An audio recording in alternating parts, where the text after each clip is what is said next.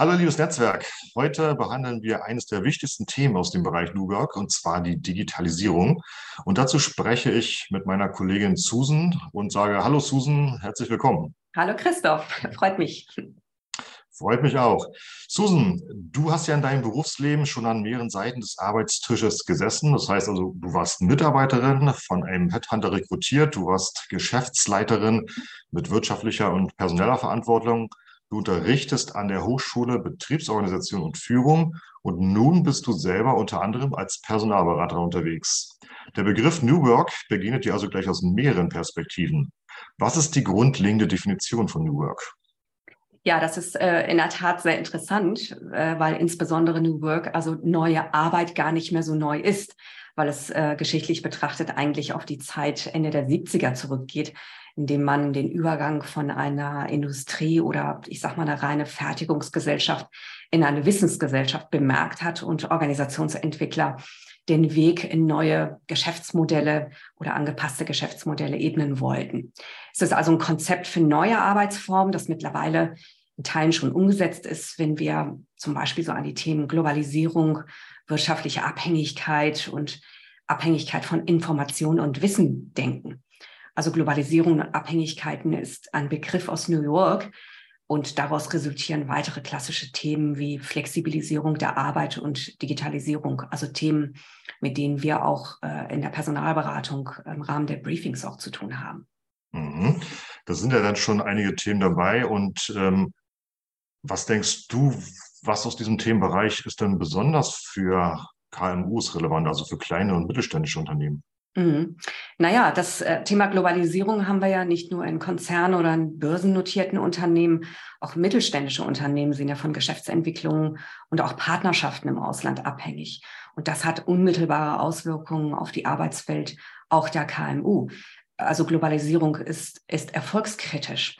Genauso wie Digitalisierung zum Beispiel schafft, schafft eine Arbeitsplatzergonomie, die ich als Unternehmer brauche, um flexibel und schnell zu sein. Wenn ich also Systeme habe, auf die ich jederzeit zugreifen kann, egal von welchem Ort aus, also wirklich passgenau zugreifen kann, die für alle relevanten Gruppen in meinem Unternehmen gleichermaßen und auch standardisiert äh, anwendbar sind, äh, sind sie natürlich auch für KMU relevant. Ähm, ob es Online-Meeting-Systeme sind oder komplexere Systeme wie, wie Workflows im Supply Chain oder äh, Controlling-Instrumente oder unser beliebtes Thema HR. Äh, das sind alles Themen, äh, bei denen uns die Digitalisierung überall begegnet, egal welche Unternehmensgröße.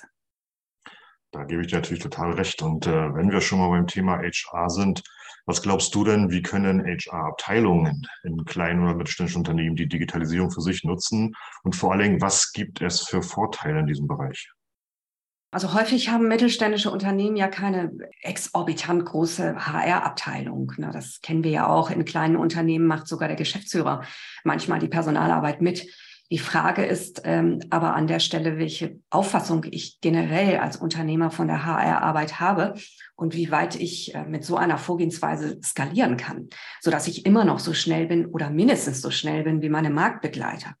Unterschätzt wird meines Erachtens immer noch, dass unterstützende Prozesse wie HR ganz wichtige Elemente in der Unternehmensführung sind.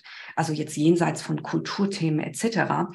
Je weiter man äh, den Personalbereich digitalisiert und sich von unnötigen manuellen Prozessen äh, verabschiedet, umso schneller und flexibler kann man in den Bereichen Recruitment, Onboarding äh, und, und Personalentwicklung sein. Je mehr Daten ich also als Unternehmer zur Verfügung habe, desto besser ähm, kann ich für mein Geschäftsmodell für die Zukunft antizipieren und daraus eben auch, äh, ich sage mal, positive und negative Einflussfaktoren identifizieren.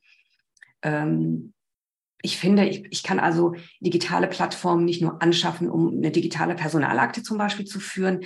Das ist nicht die komplette Dimension, sondern äh, um als Inhaber oder Geschäftsführer wirklich mein Geschäftsmodell voranzutreiben. HR-Systeme können also auch äh, richtig für Geschäftsmodelle nutzbar gemacht werden. Mhm. Das sehe ich natürlich ganz genauso. Ähm, den Fakt haben wir ja relativ häufig, dass HR da immer so ein bisschen hinten dran bleibt. Ja. Mhm. Wenn man jetzt so die ganzen Vorteile hört, müsste das ja eigentlich für jedes Unternehmen fast schon Prio 1 sein, äh, gerade auch die HR-Prozesse zur Digitalisierung. Aber wie wir aus Erfahrung wissen, ist es ja meist nicht der Fall. Mhm. Was sind denn so die, die aus deiner Sicht häufigsten Vorbehalte, die dir auch im KMU begegnen, wenn du das Thema Digitalisierung ansprichst? Mm, in der Hauptsache ist es das liebe Geld. Also in der Hauptsache scheut man die Kosten. HR gehört zu den Themenbereichen, bei denen man die Wertschöpfung in Unternehmen nicht sofort sichtbar machen kann. Also verglichen zum Beispiel mit der Herstellung oder Entwicklung von Produkten. Also müssen HR-Abteilungen häufig für Budgets kämpfen ähm, und Überzeugungsarbeit leisten. Meiner Erfahrung nach ist auch die nötige Kompetenz manchmal in den Unternehmen nicht da, um die Digitalisierung äh, sinnvoll in die Wege zu leiten, beziehungsweise, naja, sagen wir es ruhig, auch zu vermarkten. Die, die Wertschöpfung ist aber gar nicht so weit weg, wenn man sich im Rahmen einer Vorprojektierung zum Beispiel die Kostenvorgehensweisen anguckt. Also unsere berühmt-berüchtigten Excel-Tapeten zum Beispiel für Personallisten oder Plandaten, E-Mail-Schlachten mit Bewerbern, ähm, PowerPoint-Präsentationen und so weiter. Das sind zeitraubende Vorgehensweisen und Prozesse, die ähm, häufig sogar noch fehleranfälliger sind. Und wenn man diese diesen, den digitalen Systemen gegenüberstellt, äh, hat man eigentlich schnell die Antwort.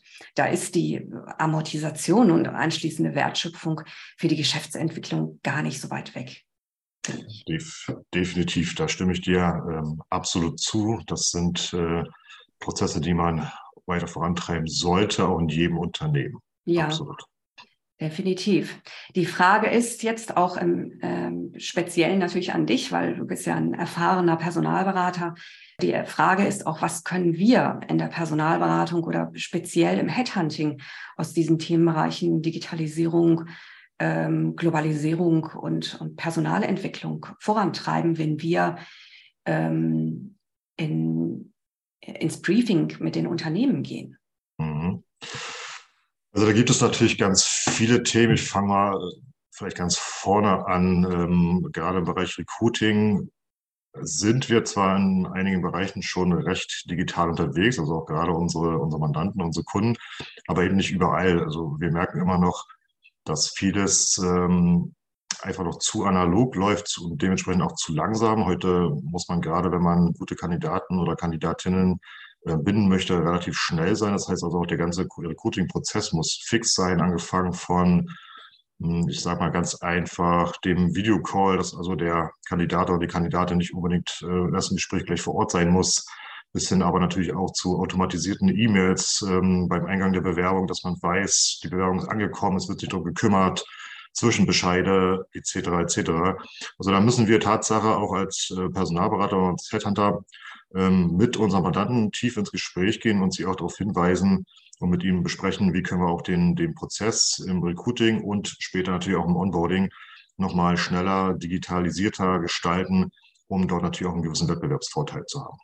Ja, daraus ist ja im Prinzip, wenn man sich die Themenbereiche anguckt, die auch wirklich eine unmittelbare ähm, Relevanz oder einen Zusammenhang eben auch mit Headhunting haben, merkt man natürlich auch, dass das eben beim Headhunting nicht nur äh, eben um diese ähm, Themenbereiche wie Personalvermittlung zum Beispiel geht, sondern auch wirklich um die Randthemen, die die Unternehmen beschäftigen, um dann eben auch passgenaue ähm, Persönlichkeiten auch zu finden. Ne? Definitiv, definitiv. Es muss ja beides zusammenpassen. Ähm, wir können natürlich passende Kandidaten suchen, aber der Kandidat trifft ja irgendwann auf äh, unseren Kunden und auf den möglicherweise potenziellen neuen Arbeitgeber. Und auf der Seite muss es natürlich logischerweise auch stimmen. Mhm. Also wir sehen, ganz spannendes Thema Digitalisierung, ähm, was schon relevant ist und immer relevanter vor allen Dingen wird. Und ich glaube, äh, da gibt es auf beiden Seiten natürlich noch relativ viel zu tun. Ähm, wir in der Beratung, die Unternehmen dann natürlich auch in der Umsetzung. Aber das, glaube ich, kriegen wir ganz gut voran und äh, dafür sind wir da. Und unter den Umständen, Susan, danke ich dir erstmal für den kurzen Einblick. Äh, sehr, sehr spannend. Ja. Und äh, ich hoffe, dass wir dann in den nächsten Folgen dort noch ein bisschen tiefer einsteigen, beziehungsweise natürlich noch andere Themen mit ansprechen. Also bis hierhin erstmal vielen Dank, Susan. Danke, dir auch. Und bis zum nächsten Mal. Bis zum nächsten Mal.